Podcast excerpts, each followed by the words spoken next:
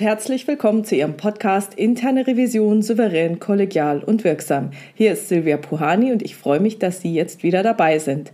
Heute hören Sie ein Interview mit Barbara Siegenthaler.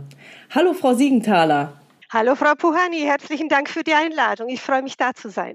Ich freue mich, dass es geklappt hat. Vielleicht stellen Sie sich unseren Zuhörern kurz vor. Ja, ob das kurz wird. Also, ich bin Schweizerin, wie man das gut hört. Ursprünglich von Bern, der Hauptstadt, bin dann wegen dem Job nach Zürich gegangen. Ich habe ursprünglich Jura studiert, also habe auch das Patent als Rechtsanwältin. Von dort habe ich noch immer, dass ich konzise Sprache mag, dass ich logisches Denken mag. Ich habe dann 16 Jahre bei einem globalen Versicherungskonzern gearbeitet, zuerst im Inhouse-Management-Team, dann in europäischen und globalen Projekten ging dann ins Outsourcing. Und als ich dort ein Governance-Modell aufgebaut habe zuhanden meines Arbeitgebers, galt das innerhalb des Konzerns als globale Best Practice und Audit und Risk haben mich gefragt, ob ich zur internen Revision stoßen möchte. Und ähm, ich war nicht sehr begeistert anfänglich. Ich dachte, was ist das, was soll das? Ich hatte einen Kontakt mit interner Revision bis dann. Das war ein äh, externer Mitarbeiter, der taucht immer zur falschen Zeit auf, hat ähm, komische Fragen gestellt, uns am Schluss einen Report geliefert von Dingen, die wir alles schon kannten, alles schon wussten. Ja, da habe ich gedacht, will ich das wirklich? Und dann habe ich zugesagt und war ab 2009 in Group Audit dieses globalen Versicherungskonzerns für insgesamt sechseinhalb Jahre. Oh, okay. Und da haben Sie dann auch hier ein CIA gemacht wahrscheinlich in der Zeit. Ganz offen, den habe ich erst gerade am Ende gemacht, ja. Ich dachte am Anfang, CIA ist kein Problem. Ich habe zwei Wochen gelernt und habe mit drei Punkten unter dem erforderlichen Minimum bin ich durch die Prüfung gerasselt. Dann habe ich gemerkt, das muss ich ein bisschen seriöser nehmen. Dann habe ich noch mal eine Runde gemacht. Ich habe es dann Anfang 17 habe ich ihn gemacht, ja. Okay. Und sind Sie jetzt noch in der internen Revision? Nein, bin ich nicht. Ich bin 2015 habe ich gekündigt ohne Plan B ich hatte dieses ganz starke Bedürfnis und Gefühl, dass ich noch was anderes machen möchte. Und ich kam auch so ein bisschen zum Schluss in der internen Revision. Ich hatte oft diese soften Themen auf dem Pult. Wir haben viele globale Audits gemacht. Wir haben viele Frameworks, globale Frameworks geprüft. Und ich hatte den Eindruck, dass das Werkzeug nicht passend ist für viele der Themen, die ich auf dem Pult hatte. Dann habe ich gekündigt eben 2015 und dachte, ich mache ein Sabbatical und orientiere mich um, schaue, was ich noch machen möchte. Und dann das war so ein Zufallstreffer, habe ich in einer Zeitschrift, habe ich ein Interview gelesen mit einem Coach und die hat von dieser Theorie der Persönlichkeitssysteminteraktionen geschrieben. Und das fand ich ganz spannend und habe dann tatsächlich am Abend schon davon geträumt. Interaktionsmuster von Persönlichkeitssystemen. Ich hatte keine Ahnung, was es ist. Und dann dachte ich, ich buche einen Kurs und schaue mir das mal an. Und dann saß ich so umgeben von, von Psychiatern und professionellen Coaches und Organisationsentwickeln und habe einen Grundkurs in PLC-Theorie gemacht. Ja. Und das war dann so mein Start in die Psychologie, weil nach dem Kurs dachte ich, super spannende Sache, ich verstehe es noch nicht, kann doch nicht sein. Und dachte, jetzt äh, lerne ich da ein bisschen mehr, ja. Und so kam das dann immer mehr, ja. Und die Kurse musste ich mir zusammensuchen, da es eigentlich keine Ausbildung ist, die man in einem Schwupps machen kann oder die auch an der Uni angeboten wird. Und so ab 2017 habe ich dann direkt bei Professor Kuhl Ausbildung weitergemacht. Das ist der ähm, Begründer dieser Theorie der Persönlichkeitssysteminteraktionen. Also P steht für Persönlichkeit, S für System und I für Interaktionen. Es geht um Wechselwirkungsmuster von psychischen Systemen.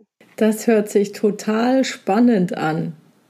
Können Sie uns da noch ein bisschen mehr dazu erzählen? Wie funktioniert das denn? Die meisten werden sich wahrscheinlich fragen, was ist überhaupt ein psychisches System? Genau, also das ist ähm, vielleicht kurz zur Theorie, das ist der Professor Julius Kuhl. Er ist mittlerweile, ich glaube, 73 ist er, genau. Er war Professor an der Uni Osnabrück für ähm, Persönlichkeitspsychologie. Und eigentlich seine Forschungsergebnisse aus 30 Jahren hat er dann in dieser Theorie zusammengefasst. Sie gilt als bahnbrechend, als einzigartig und als höchst innovativ.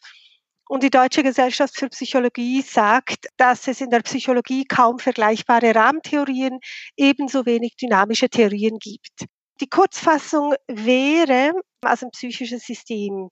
Beispielsweise vier fundamental unterschiedliche Arten, wie Menschen Informationen verarbeiten. Das sind psychische Systeme oder die Motive, ein Leistungsmotiv. Und wenn wir zum Beispiel bei einem Motiv bleiben, einem Leistungsmotiv, kann man sagen, das kann ganz hoch ausgeprägt sein bei jemandem oder es kann auch tief sein.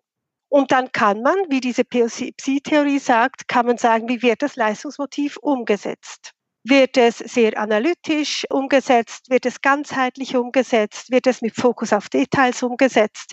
Das sind dann so Muster. Und die Psi-Theorie hat auch bis zu 100 Faktoren, also nicht Faktoren, ähm, Interaktionsmuster von Persönlichkeitssystemen werden in der Diagnostik für eine Einzelperson zusammengenommen. Und ich stolperte so über die Theorie und dachte, das ist ja spannend. Und dann hatte ich ziemlich schnell die Frage, weshalb hat mir das nie jemand gesagt? Klingt super interessant. Und ziemlich rasch hatte ich dann auch die Frage, ich hatte noch meinen Auditoren, also internen Revisionshut auf. Na ja, wenn ein Mensch solche Muster zeigen kann, wie ist es dann mit zweien? Sagen wir ein Ehepaar. Und dann dachte ich, na ja, und wie ist es mit einem Team? Zum Beispiel mit einem Aufsichtsrat oder einer Geschäftsleitung. Und dann ging es weiter, naja, könnte auch ein, eine ganze Abteilung solche Muster zeigen, könnte ein ganzes Unternehmen solche Muster zeigen, könnte auch sogar eine Gesellschaft solche Muster zeigen.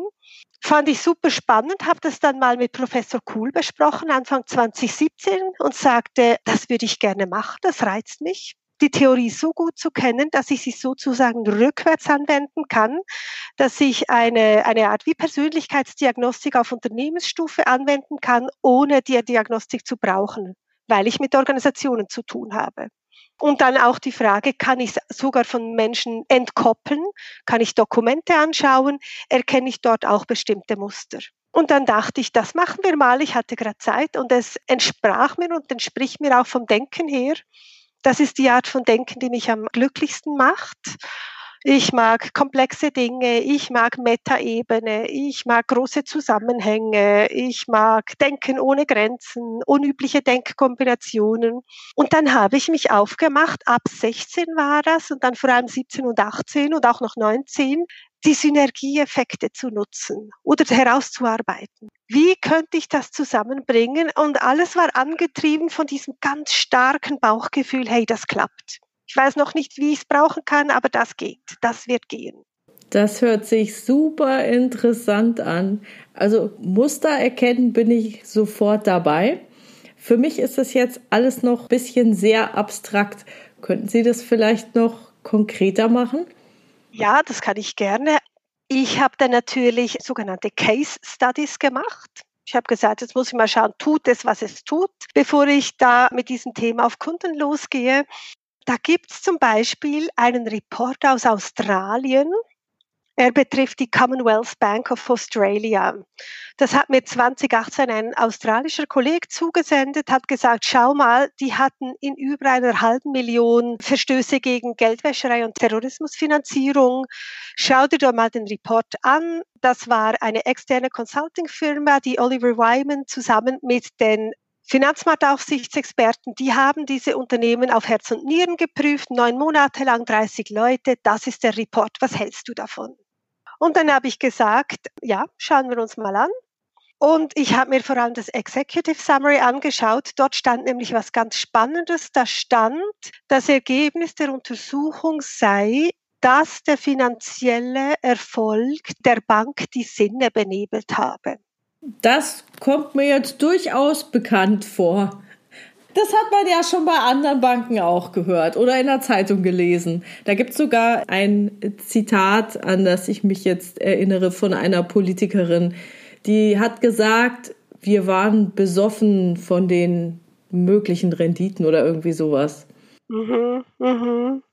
Ja, also eben benebelte Sinne, zu viel Erfolg. Dann wurde auch gesprochen über Arroganz über Selbstgefälligkeit, die sich in der Bank breit gemacht habe, das nicht mehr gelernt wurde.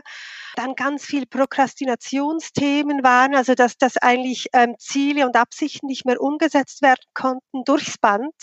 Und ich habe dann meine funktionsanalytische Brille angezogen, also so nennt sich das, dieses Denken mit Psi, also Funktionsanalyse. Man könnte auch sagen, ich bin Funktionsanalytikerin und habe gesagt, schauen wir doch mal. Und habe dann einerseits diese drei Seiten angeschaut, das Executive Summary und dann auch die sogenannten Remediation Actions, die waren hinten auch drauf. Und die Arbeit mit der Psi-Theorie im Bereich interne Revision oder im Bereich Business generell zeichnet sich aus durch eine Triage. Ich unterscheide, was sind Inhalte von Persönlichkeitssystemen versus was sind die Interaktionsmuster. Und ich konnte dann im Rahmen dieser Case Study aufzeigen, dass die Probleme, die die Bank hat, sind zu 75 Prozent auf Interaktionsmuster zurückzuführen. Und gleichzeitig waren nur 40 Prozent der Remediation Actions auf solche Muster ab, ähm, zielen auf die Veränderung solcher Muster ab. Das heißt, im Prinzip passen die Issues der Bank und die Actions, die sie machen sollen, passen nicht zusammen. Das wäre so ein Beispiel. Und das Beeindruckende dabei ist, weil vor dem Hintergrund einer Systemtheorie gearbeitet wird, ist die Sache super schnell. Super schnell und sehr elegant, ja. Oh, das hört sich sehr gut an. Ich möchte jetzt gerne noch mal so ein gestörtes Interaktionsmuster haben. Also was ich so in Banken öfter mal erlebt habe, dass zum Beispiel alle schauen auf die Nummer eins. Nummer eins sagt, wie es laufen soll und die anderen sitzen da und kommentieren es nicht. Es gibt nicht sowas wie Blue Team, Red Team, dass man Dinge offen diskutiert, sondern es wird einfach geguckt, trifft jemand eine Entscheidung. Mhm okay, das macht der und ich war es nicht und ich sichere mich eher ab. Das wäre so ein Interaktionsmuster zum Beispiel, oder? So halb. Also wenn ich das höre, da denke ich natürlich auch an das Thema Groupthink. Und was wir in der PSC-Theorie haben, das sind sieben Systemebenen, die gehören dann auch noch dazu. Und auf allen Systemebenen haben wir eine Unterscheidung zwischen, ist das Erleben und das Wahrnehmen betroffen oder ist es das Verhalten? Das heißt, wenn ich sowas frage, kann ich mich schon mal fragen, die Leute, die nichts sagen, möchten sie was sagen, aber haben sich aus bestimmten Gründen entschieden, nichts zu sagen? Oder, also betrifft es die Verhaltensebene, dass sie nichts sagen, oder betrifft es auch die Erlebens- und Wahrnehmungsebene? Aber Interaktionsmuster ist eher zum Beispiel Nehmen wir nochmal dieses hohe Leistungsmotiv. Das kann sich nicht nur auf der Ebene von einer Person zeigen, das kann eine ganze Gruppe oder sogar ein ganzes Unternehmen haben. Also eine ganz, ganz hohe Leistungsorientierung. Und diese hohe Leistungsorientierung, die zeigt sich. Und dann geht es auch aus PSI-Sicht auch darum, wie genau wird dieses Leistungsmotiv umgesetzt. Und wichtig dabei ist, es sind keine Typen, es sind einfach Muster und die haben alle Vor- und Nachteile. Und aus Sicht einer Revision würde ich erwarten, wenn ich jetzt ein bisschen vorgreife, würde ich erwarten, dass sie diese Muster lesen und einordnen kann und dass sie die Vorteile der Muster kennt und auch die Nachteile, weil die Nachteile sind wie Risiken, die sich materialisieren können. Also konkret, wann ist das Leistungsmotiv zu hoch? Welche Nachteile hat es? Wie wird es umgesetzt? Wo sind da Gefahren für die Bank? Und dann eben auch immer die ganz spannende Frage, sowohl auf Stufe interne Revision wie auch auf Stufe der Geprüften, was haben die Ergebnisse mit der Persönlichkeit der Prüfenden oder der Autoren zu tun? Wo ist da die Verknüpfung? Das heißt, wie objektiv sind die Ergebnisse? Okay, das ist ja jetzt ein ganz großes Fass, das Sie jetzt aufmachen. Ich hänge noch mal bei diesen anderen Sachen. Ich würde es gerne noch besser verstehen. Also wenn ich jetzt mal die Bonifikation nehme. Das, ich weiß jetzt gar nicht, ob das in Ihre PSI-Theorie reinpasst oder das wieder viel zu abstrakt ist. Also ein Beispiel aus dem täglichen Leben oder was man eben auch aus der Zeitung lesen konnte, war, wenn ein Mitarbeiter dazu angetrieben wird, bestimmte Dinge zu tun und wenn er das macht, dann bekommt er irgendwie einen Gehaltsbonus obendrauf. Dann wird er das wahrscheinlich sehr stark verfolgen, auch wenn es insgesamt den Nachteil hat. Also sagen wir mal, das ist ein Volumensziel und er macht Volumen, Volumen, Volumen, Volumen.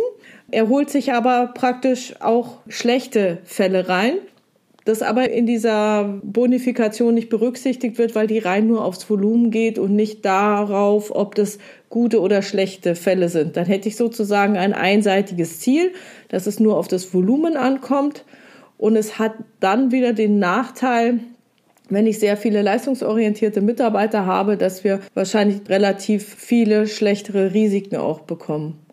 Würde das so ungefähr reinpassen, dass das ein Muster wäre mit einem Nachteil? Obwohl das jetzt sehr klassisch Revision ist. Ja, also das könnte man sich heranschauen. Die Fragen, die mir da so spontan einfallen, wenn ich sowas höre, ist, welche Mitarbeiter lassen sich in so eine Position rekrutieren? Welche bleiben? Welche gehen? Da könnte man bestimmte Vermutungen anstellen. Dann kommen die Regressionsthemen in den Sinn, Stress. Auch das Thema, wie viel Flexibilität haben diese Menschen noch?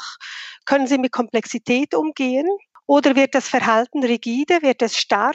Und das kann man dann wieder auf die Risiken zurückmünzen. Ich denke, das Beispiel, das aber vielleicht ein bisschen hilfreicher hier wäre, äh, wollen wir nochmal über diese Bank sprechen, diese Commonwealth Bank of Australia. Gerne. Gut. Aufgrund meiner Analyse hatten die ein Grundproblem.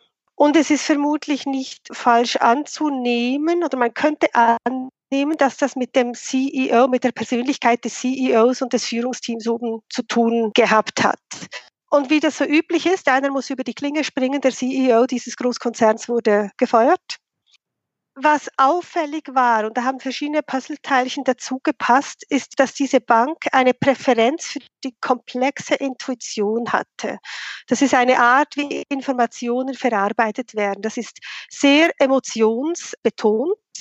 Das ist holistisch, das ist kreativ, das ist ausgezeichnet durch einen Zugang zu den Erfahrungs- und Wissensnetzwerken eines Menschen. Und das ist eine ganz tolle Sache. Nennen dieses System Extensionsgedächtnis.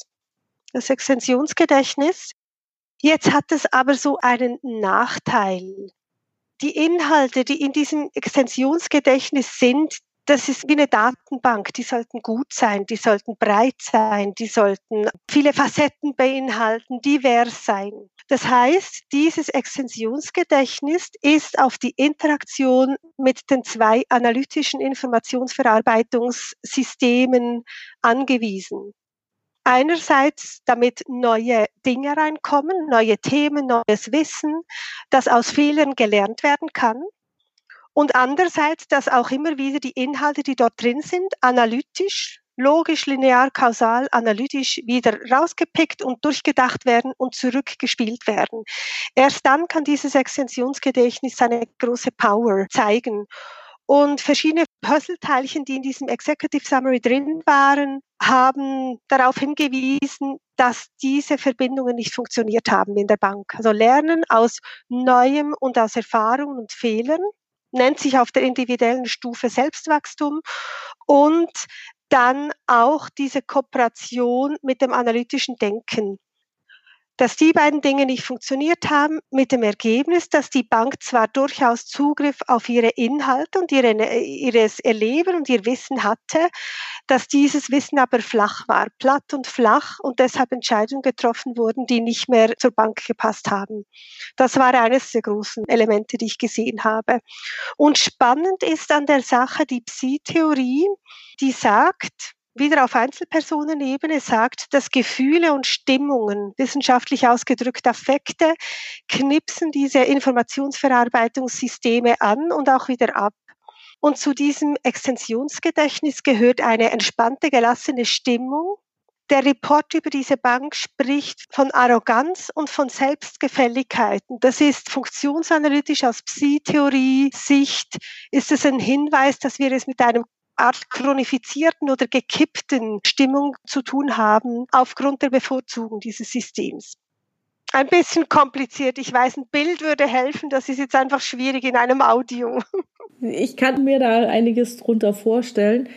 Also im Prinzip, wenn man sagen würde, diese Commonwealth Bank of Australia wäre ein einzelner Mensch gewesen, der sehr komplex ist, dann hätten Sie gesagt, der gute Mann oder die gute Frau soll vielleicht sich mal Hilfe holen und zum Psychologen gehen. Also der gute Mann, wenn das jetzt eben Mann wäre und eine gute Frau, die sollte beginnen, weniger intuitiv zu agieren. Sie sollte Ausgewogenheit zwischen diesen Informationsverarbeitungsarten herstellen und sicherstellen, dass die Entscheidungsgrundlagen und die Basis und das Wissen immer wieder analytisch geprüft wird. Und weiter unten, ich habe mir den Rest des Reports auch so ein bisschen angeschaut, weiter unten ist dann genau ein umgedrehtes Muster war sichtbar, dass alles nur noch detailorientiert war. Also ein ganz analytisches, detailorientiertes äh, Denken, aber nicht auf der Stufe oben. Und das finde ich so spannend, weil ich habe eine Systemtheorie an der Hand mit der ich da reingehen kann und gegen die ich prüfen kann. Mit unten und oben meinen Sie, dass praktisch auf Mitarbeiterebene sehr analytisch gehandelt wurde und ganz oben auf Vorstandsebene diese Analysen vielleicht, es sind ja viele Reports, die da vorgelegt werden, vielleicht so nicht durchdrungen wurde oder nicht so verstanden wurde, dass dann auf dieser Basis dann doch rein intuitiv entschieden wurde und dieses Logische, was eigentlich vorhanden war, nicht richtig in die Entscheidungsfindung reingekommen ist. Genau, genau, ja. Das ist jetzt eine hammerharte Feststellung. Also diese interne Revision möchte ich mal ähm, finden, die dann den großen Chef sagt, Leute, ihr setzt euch nicht genügend analytisch mit den Inhalten auseinander, die ihr reportet bekommt. Ja, allerdings, und das finde ich, das ist so der, der totale Vorteil dieser Psi-Theorie, so würde ich es nicht sagen. Ich würde sagen, Leute, ich sehe hier Muster. Diese Muster, ich brauche diese Theorie, ich sehe die Muster und wenn ich diese Muster zusammensetze, dann sieht es ungefähr so aus. Das ist per se nicht schlecht, hat halt Vorteile und Nachteile, aber es scheint, dass die Nachteile sich in Ihrem Fall materialisiert haben. Das heißt, es ist eine ganz, ganz neutrale Sprache. Ja, es ist nicht eine subjektive Aussage. Über Subjektivität können wir dann auch noch sprechen.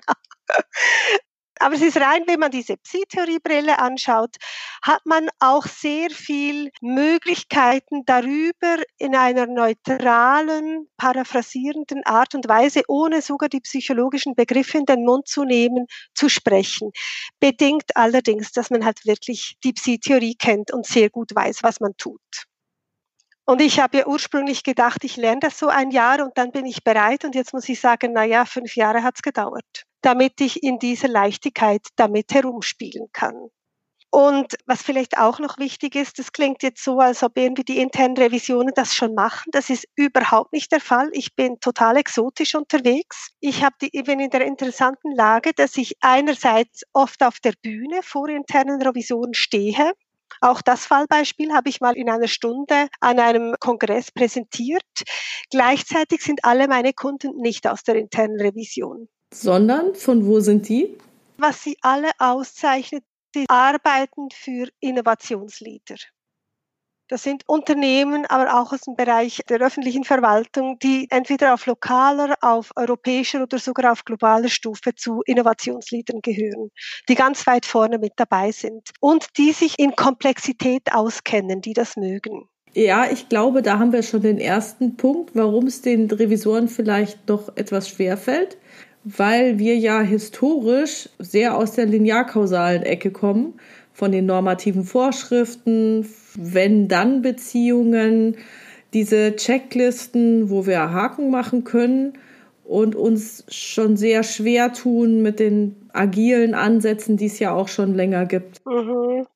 Also das heißt, die Komplexität, die ein Unternehmen oder sonst eine Organisation auszeichnen, die könnte man, ich sage jetzt mal relativ objektiv mit dieser PSI-Theorie greifen oder eher nicht? Jein, sagen wir mal so. Ich denke, es ist wichtig, es ist eine Theorie.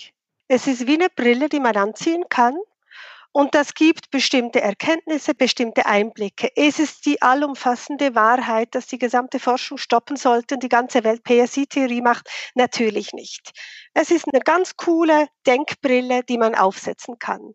Die kann bestimmte Dinge, andere Dinge kann sie weniger. Man muss wissen, was sie kann und was sie nicht kann. Aber aus Psi-Theorie-Sicht kann man ganz erstaunliche Dinge damit machen. Das heißt, man könnte zum Beispiel voraus, also wenn man jetzt Assurance geben soll, wird das Unternehmen in Zukunft innovativ sein. Das ist ja nicht so wirklich das äh, Standard-Audit-Thema für interne Revisionen. An so ein Thema würde ich mich mit der Psi-Theorie heranwagen. Und da schreibe ich im Moment auch für ein großes Peer-Reviewed Journal im Risk Audit und äh, ja im Risk und Audit und äh, Compliance-Bereich schreibe ich einen Artikel dazu. Das hört sich richtig gut an. Den hätte ich gerne, wenn Sie mir den mal zur Verfügung stellen würden, den würde ich sehr gerne lesen. Der ist noch in Entstehung. Ich bin bei 2200 Wörtern von 3000. Ja, nee, was ich dort gemacht habe, es ist auch spannend, habe ich auch mal präsentiert. Das war letztes Jahr an der CIA Erfahrungstagung in Düsseldorf von der DIR. Ich habe mir von Brand 1, das ist dieses also Managementheft, ich weiß nicht, ob Sie das kennen. Brand 1, ja? Ja, kenne ich. Habe ich mir das Innovationsheft geholt und habe dann mal meine Psi-Theorie-Brille angezogen, habe gedacht, na ja, schauen wir mal, was sehe ich da für Muster. 120 Seiten und habe mir das durchgeschaut und da kriegt man ein sehr konsistentes, einheitliches Bild. Und lassen Sie mich raten, wahrscheinlich klappt da die Integration von diesen vier Komponenten. Eigentlich ganz offen, es ist am Schluss, komme ich immer wieder auf die genau gleichen Themen wie auf individueller Ebene. Und deshalb sage ich mittlerweile, ich möchte, für mich hat eine Organisation eine Persönlichkeit, ein Unternehmen hat eine Persönlichkeit, ich möchte reife Persönlichkeiten sehen. Und die können drei Dinge. Die können das sogenannte Selbstwachstum, sie können aus Fehlern und neuen Erfahrungen lernen, sie können Willensbahnung, das heißt das Umsetzen von Zielen und Absichten und sie können auch immer wieder ihr Wissen kritisch analytisch prüfen und die Ergebnisse zurückspielen. Diese drei Dinge. Und auf Einzelstufe also wieder auf Einzelpersonenebene wird es dann Agency genannt, auf Englisch Agency. Das heißt, der Mensch kann jederzeit, hat zwar Präferenzen, aber kann jederzeit die Systemverbindungen anknipsen, die zur Aufgabe passen. Und das Gleiche würde ich vom Unternehmen erwarten. Und ab und zu will man Einseitigkeit. Sie wollen nicht eine hochkreative Controlling-Abteilung zum Beispiel. Da muss man wissen, was die Muster, die man dort haben möchte, was sie können und was sie nicht können. Und das Ganze, wenn man es noch mehr reduziert, bin ich der Meinung, dass interne Revisionen dazu beitragen sollten, dass sich die Persönlichkeit des Unternehmens, dass das reifen kann, dass es reife Persönlichkeiten werden. Also praktisch dieses, die lernende Organisation oder diesen Mehrwert liefern oder diesen Erkenntnisgewinn liefern, den man als interne Revision ja eigentlich bringen soll, damit sich das Unternehmen weiterentwickelt. Das ist sozusagen, wo Sie sagen, hin zu einer reifen Persönlichkeit. Genau, zu einer reifen Persönlichkeit, ja. Und das sind eigentlich zwei Dinge. Am Schluss wird es eigentlich ziemlich einfach. Ich habe ja auch genug lange drüber überlegt. Ich würde zwei Dinge erwarten, die eine interne Revision prüft.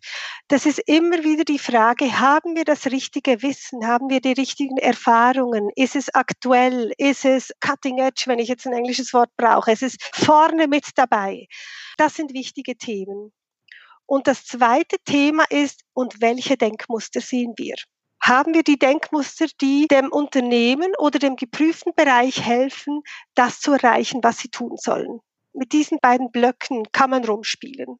Da würde ich jetzt mal sagen, wir haben ja diese traditionelle Revision, die eher so, sagen wir mal, immer mit der Polizei verglichen wird oder vielleicht mit dem Revisor, den Sie vorhin beschrieben haben, kommt zur unpassenden Zeit, stellt doofe Fragen und sagt mir hinterher das, was ich sowieso schon weiß. Das wäre ja praktisch ein Denkmuster. Ich bin hier der Polizist und kontrolliere alles. Und das andere Denkmuster, vielleicht was die Vertreter, die agile Revision jetzt vorantreiben, vielleicht haben, dass sie sagen, man muss da flexibler sein und es muss nicht alles so eins zu eins sein und vielleicht viel mehr interagieren und in Iterationen vorgehen. Werden das solche Muster? Ja, könnte man sagen, aber ich denke, es beginnt natürlich auch bei der internen Revision. Welche Denk- und Verhaltensmuster haben die internen Revisoren? Und je breiter die interne Revision aufgestellt ist, je diverser mit interdisziplinärem Wissen, desto besser können Sie das natürlich auch prüfen gehen. Weil ich frage mich schon ganz ernsthaft, wenn Sie jetzt so einen Revisor haben, den Sie beschrieben haben, so polizeiabteilungsmäßig, sehr detailorientiert, da ist eine ziemlich hohe Wahrscheinlichkeit, dass die Findings, die er oder sie liefert oder diese Gruppe von Menschen liefert, dass sie dann eben auch sehr detailorientiert, sehr polizeiabteilungsmäßig sind. Und wenn Sie eine diverse Truppe haben, die sich selber gut kennt, die das Wissen hat, dass gemäß Aufsichtsrat die Revision haben sollte und die ihre Denkmuster können, dann können Sie natürlich auch, sofern genügend Ressourcen da sind, so damit herumspielen, dass Sie sich im Rahmen von einem Fact-Find schon fragen, welche Denkmuster wären denn für das Unternehmen, für diesen geprüften Bereich sinnvoll? Was wäre hilfreich? Welche sollten Sie haben? Und solche interne Revisoren auf das Thema ansetzen. Was ich noch dazu sagen wollte, diese Audit Reports. Also wir haben damals bei dem Versicherungskonzern, wo ich gearbeitet habe, wir haben alles auf Englisch natürlich. Wir haben die Observation gehabt. Also was haben wir festgestellt? Das war in der Regel das leichteste, weil irgendwas findet man immer, oder? Dann Exposure, das wird schon sehr schwierig. Und ich habe immer gesagt, hey, die Exposure, das ist die Chance des Auditkunden, die Auditoren wieder zur Tür rauszukriegen weil da hat man schon sehr viel Ermessensspielraum und ebenfalls bei der Root Cause. Und ich habe mich dann oft gefühlt, wie wenn ich so Weihnachtsplätzchen machen möchte. Ich habe da dieses ganze, wir haben dieses ganze Audit gemacht. Wir wussten, welche Risiken wir abdecken wollten, welche Kontrollen wir erwarten. Aber dann war es so wie Teig ausrollen. Dann war ich mit diesen Weihnachtsplätzchen ausstechen und dachte, was ist jetzt genau Observation, was ist Root Cause, was ist Exposure? Und das dann irgendwie zusammenbauen. Ich denke, da kommt dieses lineare analytische Denken eben, eben schon an seine Grenzen, weil sowohl Exposure wie auch Root Cause gibt es so viele Möglichkeiten. Und deshalb habe ich letzten November stand ich mal vor den Schweizer internen Revisoren und habe erzählt, dass die Definition der internen Revisoren nicht ganz stimmt, dass wir nicht objektive Assurance bringen und Consulting, sondern dass die Sache höchst subjektiv ist. Ich meine, spätestens, wenn man von der Bankenaufsicht geprüft wird, hat, glaube ich, jeder, der geprüft wird, auch selbst diese Ansicht, dass da auch etwas Subjektives dabei ist. Aber äh, das sagt ja auch überhaupt die Systemtheorie, dass man nicht objektiv sein kann. Also gerade bei dem Thema Ursachen, ich denke, was man objektiv feststellen kann, das sind Dokumente, die existieren, vielleicht auch in Interviews Aussagen, die von mehreren Leuten getätigt wurden, dass man sagt, okay, das passt ins gleiche Bild, da sagen die meisten Leute das Gleiche oder sowas. Aber Zahlen, Daten, Fakten, dieser Part, das kann man objektivieren, zu großen Teilen. Diese ganze Sache mit, was ist denn die Ursache, das geht meiner Meinung nach total breit auseinander. Und warum geht es breit auseinander? Sagen wir mal, wenn ich kein Geldwäschethema habe oder kein Buchhaltungsthema habe, wo es immer nur die eine korrekte Antwort gibt und alles andere muss falsch sein, dann kann ich vielleicht auch die Ursache finden und dann komme ich aber sehr oft auf menschliches Versagen. Ja, der weiß es doch, warum hat das denn nicht gemacht? Wenn ich aber jetzt etwas prüfe oder die Ursache von etwas suchen muss, wo es eher komplexer ist, wo es nicht schwarz-weiß ist, sondern wo es grau ist, dann ist es so breit, dass es nicht mehr linear zurückverfolgt werden kann, weil halt die Kette hin auch nicht linear ist. Und dann macht das meiner Meinung nach diese Root Cause Analysis wenig Sinn. Also je nachdem, was für einen Kontext ich habe, je komplexer der Kontext ist, umso weniger werde ich die Warum, Warum, Warum dann auf eine eindeutige Antwort kommen, sondern dann werde ich wahrscheinlich eher sagen, okay, was habe ich denn beobachtet? Und dann kommt wahrscheinlich das Bauchgefühl rein und die Prüfernase und wahrscheinlich und das ist das, was ich festgestellt habe, dass sehr erfahrene Prüfer tatsächlich so eine Art systemischen Blick schon haben, weil sie dann sagen können, ja, das kenne ich, das läuft so und so oder ich kenne meinen Pappenheimer, der macht das immer so oder die haben halt 20 andere Beispiele, die ähnlich gelaufen sind und haben dann vielleicht auch eine Idee, woran es liegen könnte. Aber das teile ich total, was Sie gesagt haben, ja. Ja, und ich denke, wenn man das dann in so einen linearen analytischen Report einfügt, eben mit Observation, Exposure und Root Cause und den dann dem Auditkunden gibt, das ist, das ist eine Art Scheinsicherheit. Und was mich dann auch beschäftigt hat, also das ist jetzt im Moment nur so Gedankenspielerei, nicht, dass ich das hier schon ausprobiert hätte, aber ich habe auch so ein generelles können wir sagen, Problem mit diesen Audit Reports, so wie ich sie damals erlebt habe, weil ich mich frage, ob die die Wirkung erzielen, die sie haben sollten. Also Beispiel, zum Beispiel Metaphern, wenn Metaphern eine große Wirkung haben als Interventionen. Ich habe nie einen Audit Report mit Metaphern gesehen. Ich habe auch nie eine Art Audit Report Theater gesehen, wo Business-Schauspieler das Thema vorspielen.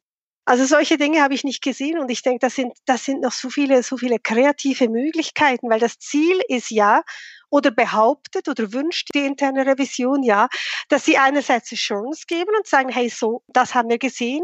Und dann gibt's ja diese Improvement Actions. Man soll ja was machen, oder? Hm. Und wenn dann nichts passiert, dann kann man sagen, wir konnten rückwärts gerichtet sagen, was mal war, aber können nicht sicher sein, dass sich da was ändert. Hm. Ja. Ja, nee, also es gibt leider ein paar Regularien. Also in Deutschland im Bankenbereich ist es so, dass es eine Vorschrift gibt, dass die Berichte schriftlich gefasst werden müssen. Heißt aber nicht, dass man vielleicht doch noch eine Metapher einbauen könnte das eine tun und das andere nicht lassen. Also ich, Richtig. Ich stehe einfach für einen kreativen Ansatz auch, einen sehr analytischen, aber auch einen sehr kreativen Ansatz, weil ich möchte Änderungen sehen, ich möchte Wachstum sehen, ich möchte Persönlichkeitswachstum des Unternehmens sehen.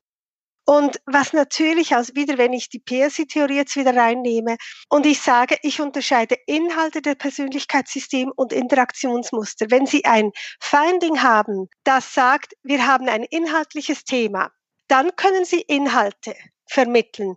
Wenn Sie ein Interaktionsmusterthema haben als Finding, dann helfen die Inhalte nicht. Und wieder auf Ein-Personen-Ebene, also bei einem Menschen, das sind Selbststeuerungsfähigkeiten. Und das habe ich ja auch noch nie gesehen, dass ein Audit-Finding im Prinzip am Schluss dem Audit-Kunden sagt, hey, wir brauchen bessere Selbststeuerungsfähigkeiten in dem Bereich, damit diese und diese Muster auftreten können. Beziehungsweise, das ist, glaube ich, jetzt relativ schwer schriftlich in einem Bericht festzuhalten, ich glaube, was möglich wäre, ist, wenn man in eine Schlussbesprechung geht, dass man mündlich diese Metaphern auch bringt und mündlich anders darüber spricht. Ich glaube, da ist einiges möglich, aber die Frage ist natürlich, wie definiert man, was ein guter Bericht überhaupt ist? Und da muss ich sagen, gefällt mir diese Tendenz gar nicht, die so von den Wirtschaftsprüfern ausgeht, weil man muss sich nämlich nochmal ins Gedächtnis rufen, die kommen aus einer linearkausalen Ecke, die kommen aus, ich prüfe die Bilanz. Da ist es ja schwarz-weiß. Da kann ich diese Observation, Exposure und Root Cause machen.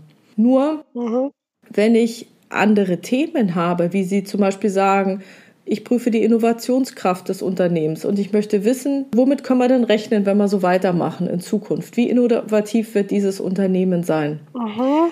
Dann wird es wahrscheinlich mit diesem Linearkausalen nicht gehen, sondern dann brauche ich tatsächlich, also meiner Meinung nach, irgendeinen systemischen Ansatz dazu. Genau. Zwei Gedanken dazu. Die Europäische Kommission hat Internal Audit Services und die haben letzten November, glaube ich, haben die einen Kongress veranstaltet, wo ich leider nicht war. Und da ging es da darum, wie kommen wir von der vergangenheits- und gegenwartsorientierten Prüfung in die zukunftsorientierte Prüfung. Das ist so ein Gedanke. Und das Zweite ist, wenn ich jetzt WEF, also World Economic Forum, Dokumente und Aussagen dazu nehme, die sprechen ja von der vierten industriellen Revolution, sie sprechen von disruptiven Technologien, sie sprechen von neuer innovativer Wertschöpfung. Und Sie sagen, die, die Faktoren, die wirklich wichtig wären, das ist das Human Capital, nennen Sie es, also die Menschen, Agilität, Resilienz und Innovation. Und ich bin der Meinung, dass wenn die Zukunft so aussieht, dann braucht der Berufsstand der internen Revision Werkzeuge und Tools, um diese Themen prüfen zu können. Das glaube ich auch. Da bin ich sowas von bei ihm, das können Sie sich gar nicht vorstellen. doch, doch, doch. Also ich bin ja auch immer auf der Suche nach weiteren Dingen. Wie, also gerade dieses Thema Resilienz. Also für mich ist das große Thema Resilienz. Was macht ein Unternehmen resilient? Welche Faktoren gehören dazu? Und das ist für mich jetzt die Pandemie so ein schönes Beispiel, weil ich das eben jetzt auch live beobachten konnte oder mir aktuell auch noch angucke, wie resilient sind wir denn? Und wenn man sich das so überlegt, so ein Virus legt die Welt lahm, ja? Und unsere ganzen Interaktionen. Und es ist ja erstaunlich, wie viel sich seither getan hat an Digitalisierungsmöglichkeiten und so weiter. Aber dieses Thema Resilienz, äh, also an das Thema Resilienz müssen wir als interne Revision unbedingt dran und es geht nicht, wenn wir nicht innovativ sind. Mhm. Und wenn wir auch nicht agil vorgehen. Ja. Und da glaube ich auch, dass es auf den Menschen ankommt und auch auf den Revisor ankommt. Das, was man von dem Revisor in der Vergangenheit verlangt hat, das war ja immer ausschließlich die Fachkompetenz. Also das ist ja rein das Inhaltliche. Wenn ich jetzt sage, okay, habe ich ein inhaltliches oder ein Interaktionsthema.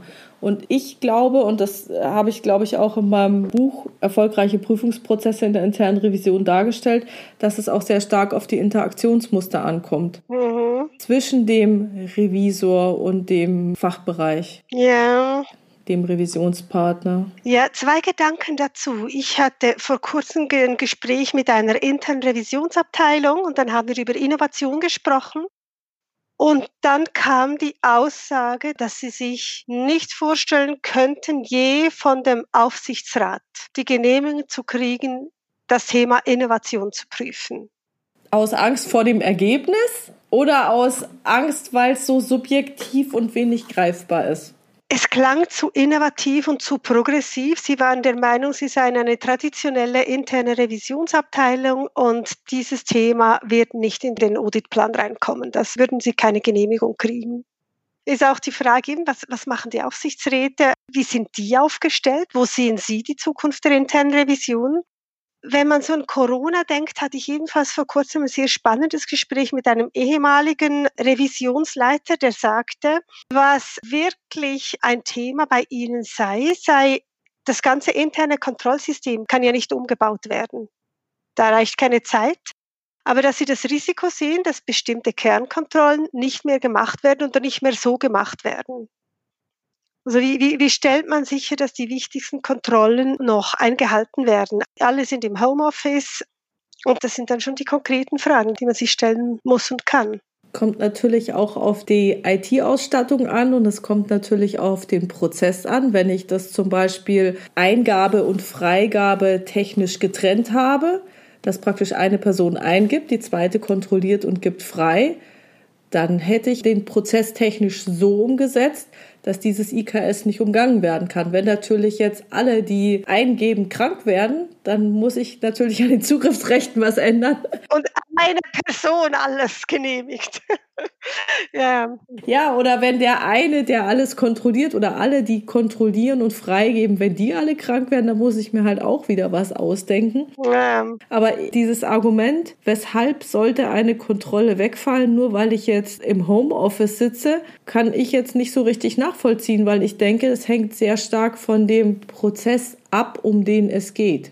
Also natürlich, wenn ich jetzt was produziere, wenn ich jetzt äh, technisch irgendwie was herstelle und da steht sonst einer daneben, der es kontrolliert, dann kann ich mir das vorstellen. Aber es gibt ja auch sowas wie Computertomographie für irgendwelche Metallgussteile, ja, dass man einfach sagt, wir produzieren das jetzt und dann geben wir das einer anderen Firma und die macht sozusagen eine Art Computertomographie, wie wenn man im Krankenhaus ist, kommt halt so dieses Teil in die Röhre und dann wird halt geguckt, ob es da drin irgendwelche Löcher Löcher gibt oder ob es brüchig ist oder sonst irgendwie was.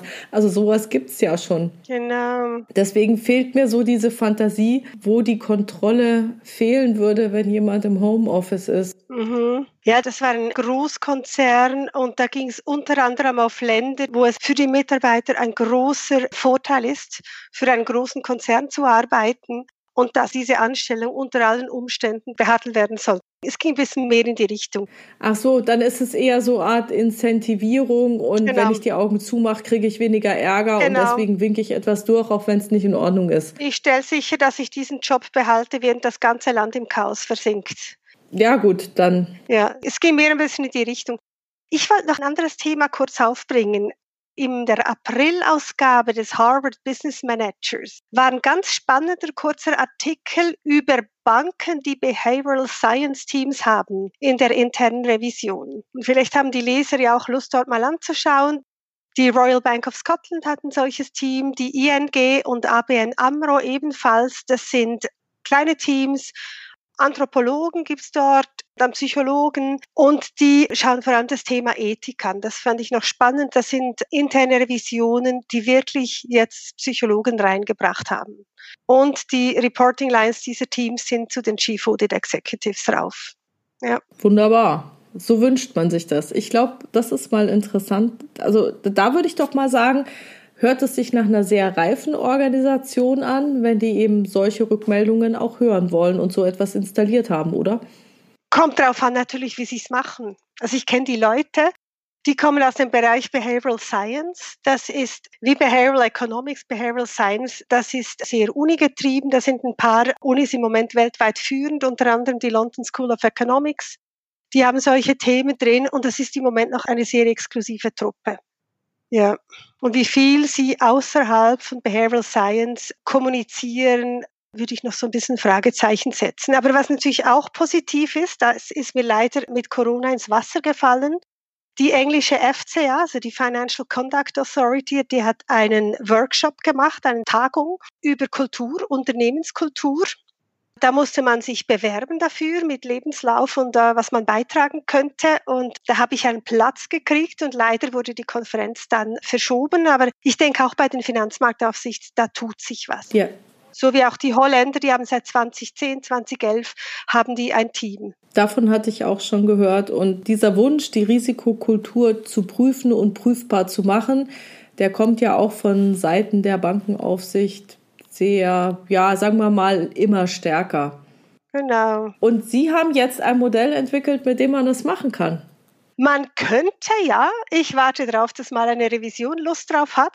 Ja, ich bleibe am Thema dran. Mir macht das total viel Spaß. Ich muss sagen, es ist das Interessanteste, was ich je gemacht habe, auch das intellektuell anspruchsvollste. Bisher hat es rein finanziell noch nicht so eingeschenkt. Das wäre äh, wenn sich das dann ab jetzt und in Zukunft ändern würde. Ich denke, es ist eine ganz tolle, tolle Möglichkeit und ich freue mich, wenn man sich mit mir vernetzt, mit mir Kontakt aufnimmt, mehr wissen will. Ich denke, wir brauchen mehr Psychologie in der internen Revision. Und wir brauchen auch mehr Psychologie in der Businesswelt. Da bin ich ganz Ihrer Meinung. Ich glaube, das ist dringend nötig, ja. Und vielleicht gelingt es ja auch, dass wir das beide ein Stückchen weiter vorantreiben.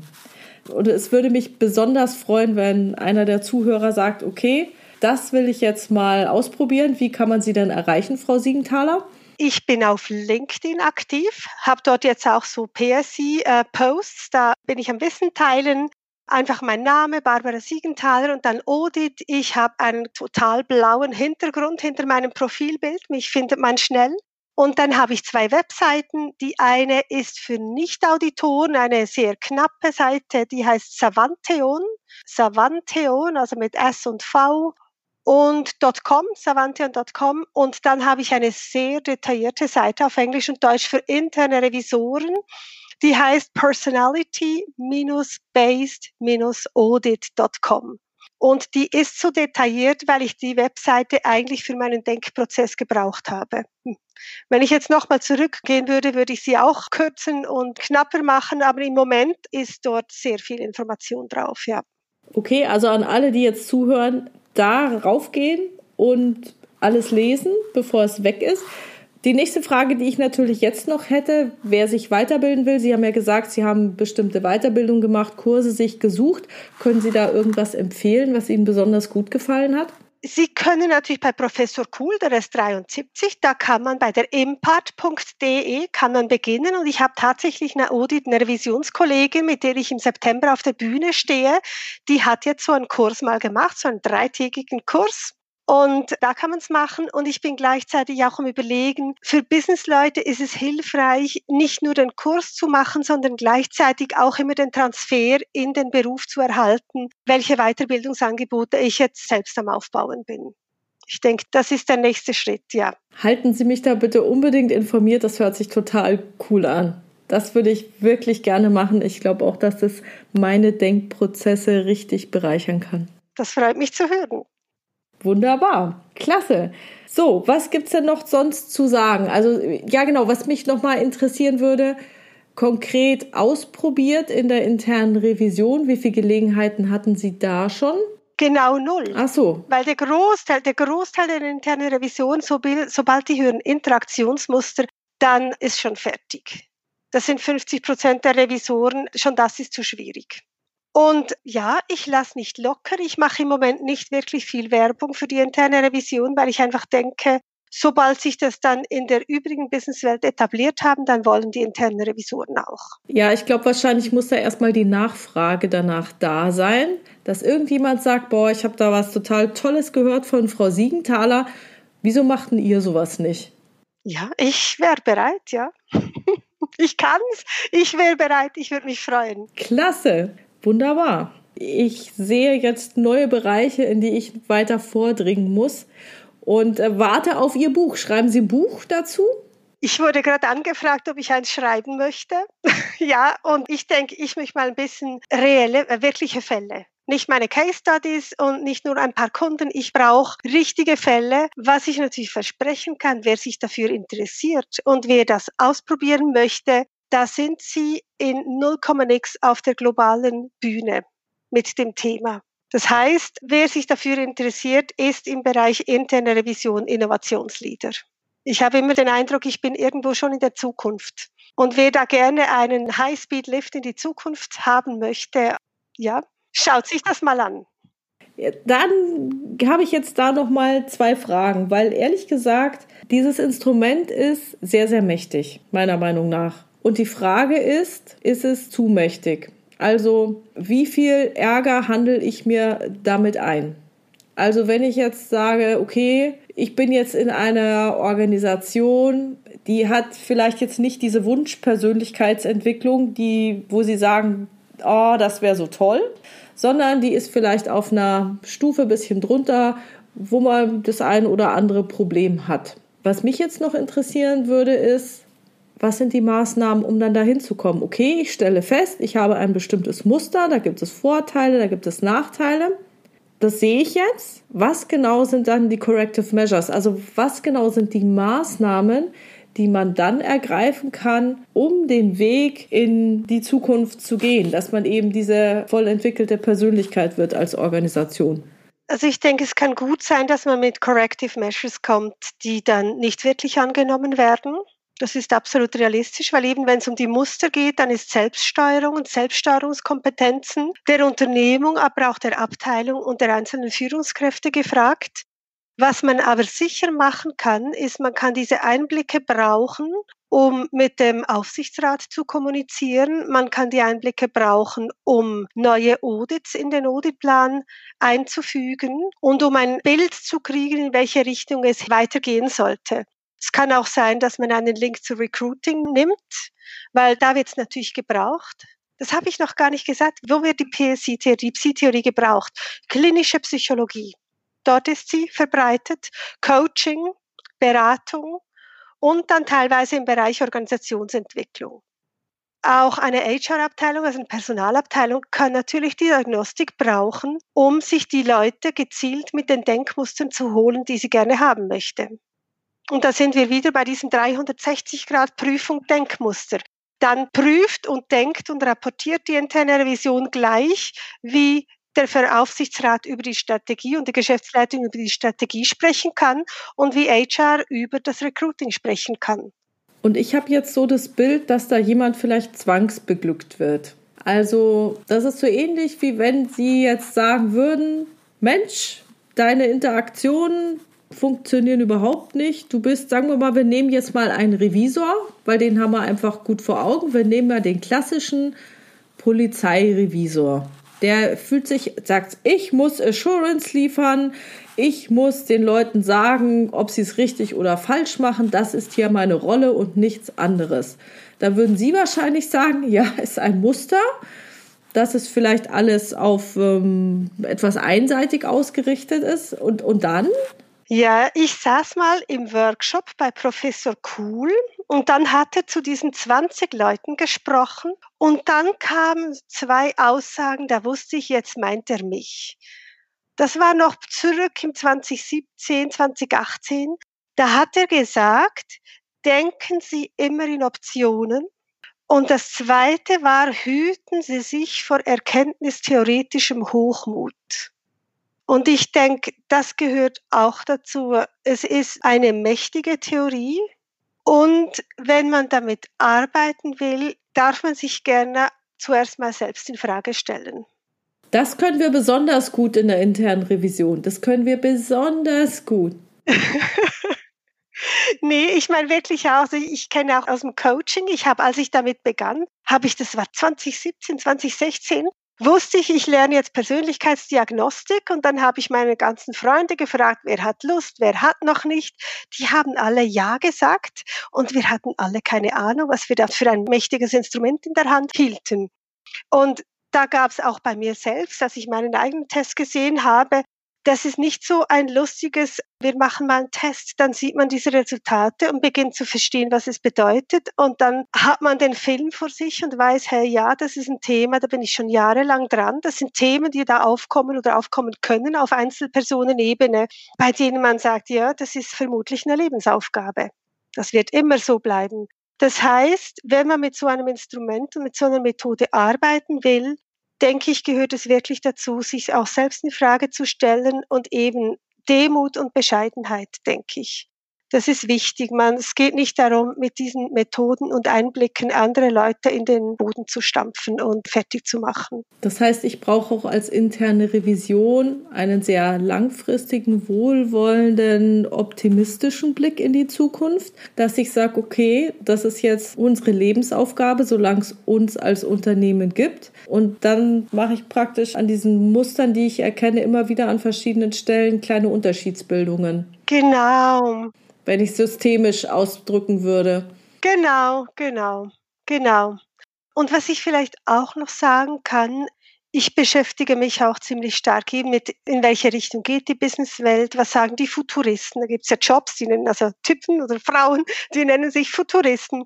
Was sagt die WEF? Wenn man das funktionsanalytisch anschaut, kriegt man ein sehr konsistentes Bild, in welche Richtung es geht ein sehr konsistentes Bild. Ich denke nicht, dass es Sinn macht, da jetzt weiter drauf einzugehen, aber das Bild ist sehr konsistent. Es geht, irgendwie habe ich das Gefühl, es ist wie ein reife Thema, dass immer mehr Menschen, einzelne Menschen, auch junge Menschen, immer besser lernen, mit sich selbst umgehen, immer eine bessere Selbststeuerung haben, immer besser mit ihren Emotionen selbst umgehen können, also stark in der Emotionsregulierung sind und das ist auch die Millennials, was, wenn man Deloitte Reports schaut, was die Millennials wollen, das ist ein ganz konsistentes Bild. Und das passt zu diesen reifen Persönlichkeiten. Das ist eine mature organizational personality. Hm. Das, ist, das ist ganz konsistent, ja. Das ist ja auch ein Vorteil, dass die sich nicht alles gefallen lassen. Also wenn ich überlege, wie das früher so war, also vielleicht auch noch vor meiner Zeit, dass man hauptsächlich Kopf runter Ja sagen und seine Persönlichkeit wirklich zu Hause lassen und die Leute jetzt oder die Millennials sehen, okay, ich sehe jetzt, wie meine Eltern damit gefahren sind und sich dann sagen, nee, das will ich nicht. Mir reicht vielleicht das Geld so zum Leben und ich will lieber, weiß ich nicht, Lebensmomente sammeln oder sonst irgendwie was. Mhm. Das ist schon eine sehr reife Aussage, ja, wo ich mir dann auch sage, okay, kann man sich eine Scheibe davon abschneiden. Genau, und eine sehr differenzierte Aussage, eine sehr differenzierte Betrachtung. Auf LinkedIn kursiert immer regelmäßig ein Brief, den hat eine Millennial geschrieben. Und da ist dieser spannende Satz drin, ich bin nicht bereit, für dich, Chef, zu arbeiten, damit du in einem statusbezogenen Auto herumfahren kannst. Das interessiert mich nicht. Und das passt auch zu der Forderung von Millennials, dass wir purpose-driven, also dass wir Sinn haben sollten, dass das Unternehmen Sinn haben soll. Und was ganz spannend ist, eben LinkedIn ist eine, tolle Infoquelle. Es gibt einen Harvard-Professor, der George Serafame, der hat gerade letzte Woche ein Dokument veröffentlicht mit einer anderen Harvard-Professoren zusammen. Vier Seiten war es, glaube ich, dass sie der Meinung sind, dass Unternehmen, sie haben es genannt, authentically purpose-driven, also wirklich, wirklich, wirklich purpose-driven, dass die Unternehmen zur Bekämpfung des Klimawandels beitragen können. Aus funktionsanalytischer Sicht kann ich das voll unterstützen und könnte ein paar gut klingende analytische Erklärungen dazu bringen zu den Mustern, die er anspricht. Wunderbar. Wenn Sie Literatur zur Psi-Theorie empfehlen würden, was wäre es denn dann? Schwierig. Publiziert wurde sie 2001 auf über 1100 Seiten. Das würde ich nicht empfehlen. Es gibt zahlreiche einfachere Dokumente, aber man muss einfach im Kopf behalten, das ist wirklich wissenschaftliche Psychologie. Das ist vollgespickt mit diesen Begriffen und wirklich einfache Unterlagen gibt es, die sind allerdings dann wieder so kondensiert, da ist so die Essenz drin, dass es für Newcomers wieder schwierig ist. Am besten mir eine E-Mail schreiben und sagen, was man denn so haben möchte, dann kann ich auf das richtige Dokument verweisen. Und was da vielleicht auch noch hilft, die Psi-Theorie ist auf Deutsch verfügbar. Dieses große weiße Buch ist zurzeit noch nicht auf Englisch übersetzt. Und Professor Kuhl, der war längere Zeit in den USA, hat zum Beispiel mit Atkinson, das ist einer der ganz großen Namen in der Psychologie, hat er an der University of Michigan gearbeitet. Er war in Stanford im Center for Advanced Study in the Behavioral Sciences. Und was dort immer wieder galt in den USA, ist, dass alles, was mehr als drei Boxen hat oder drei Kästchen, das ist einfach zu schwierig. Sowas kann man nicht brauchen. Und ich denke, das ist einer der Gründe, die Professor Kuh bewogen hat, dieses große weiße Buch auf Deutsch zu publizieren. Ist es das aus 2001, das Buch? Genau. Wir hatten gerade eine Diskussion vor kurzem. Ich habe gesagt, der Plan ist, das kriegen wir auf Englisch. Ich weiß nicht wann, ich weiß nicht wie, aber ich setze mich dafür ein. Dann ist also das große weiße wissenschaftliche Buch doch eins, das man haben sollte. Sobald man wirklich gerne das auch mag, es muss ja einem auch liegen, dann ist es ja zwei Seiten, zwei Stunden teilweise, aber ich finde es unglaublich spannend. Und der Titel ist von dem großen weißen Buch? Motivation und Persönlichkeit, Julius Kuhl. Okay. Aber beginnen damit, äh, gut, keine gute Idee. Okay, und für Revisoren so den leichten Einstieg, haben Sie da eine Idee? Gibt's noch nichts? Nee. Dann warten wir alle gespannt auf Ihr Buch, Frau Siegenthaler, und ich hoffe, Sie schreiben es bald. Und jetzt haben wir die Objektivität ja total vergessen. Oder hatten wir die? Oh nee, ich habe ganz viel zu Objektivität auf meiner Seite. Okay. Da steht was. Internal Audit Objectivity. Da habe ich ganz viel mal draufgeschrieben. Und eben meine Grundhaltung ist, vergesst's mit Objektivität. Die Sache ist subjektiv und darin liegt die Power des Berufsstandes dadurch, dass wir das zugeben. Das glaube ich auch, weil dann kommt die Prüfernase wieder zum Vorschein und wird wieder wichtig und wir sind keine Roboter und keine Maschinen und alles Einfache können gerne die Roboter prüfen. Ich freue mich, wenn ich die komplexen Dinge prüfen darf. Genau.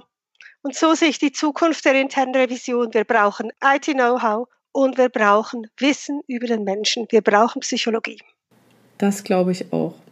Mann, Frau Siegenthaler, das war ein super Interview. Dankeschön. Ich bin echt begeistert. Mir hat es auch Spaß gemacht. Toll. Herzlichen Dank. Dankeschön. Und ich bin sicher, wir hören uns wieder und ich hoffe, wir sehen uns auch mal und treffen uns irgendwo. Das müssen wir mal verabreden. Nach Corona gerne. Genau, also falls Sie wieder mal in den Norden von Deutschland kommen sollten, melden Sie sich gern bei mir, dann können wir uns treffen. Oder wenn Sie irgendwie eine tolle Weiterbildung machen, nehme ich auch gerne dran teil. Das klingt gut, ja. Wunderbar. Herzlichen Dank. Herzlichen Dank Ihnen, Frau Siegenthaler.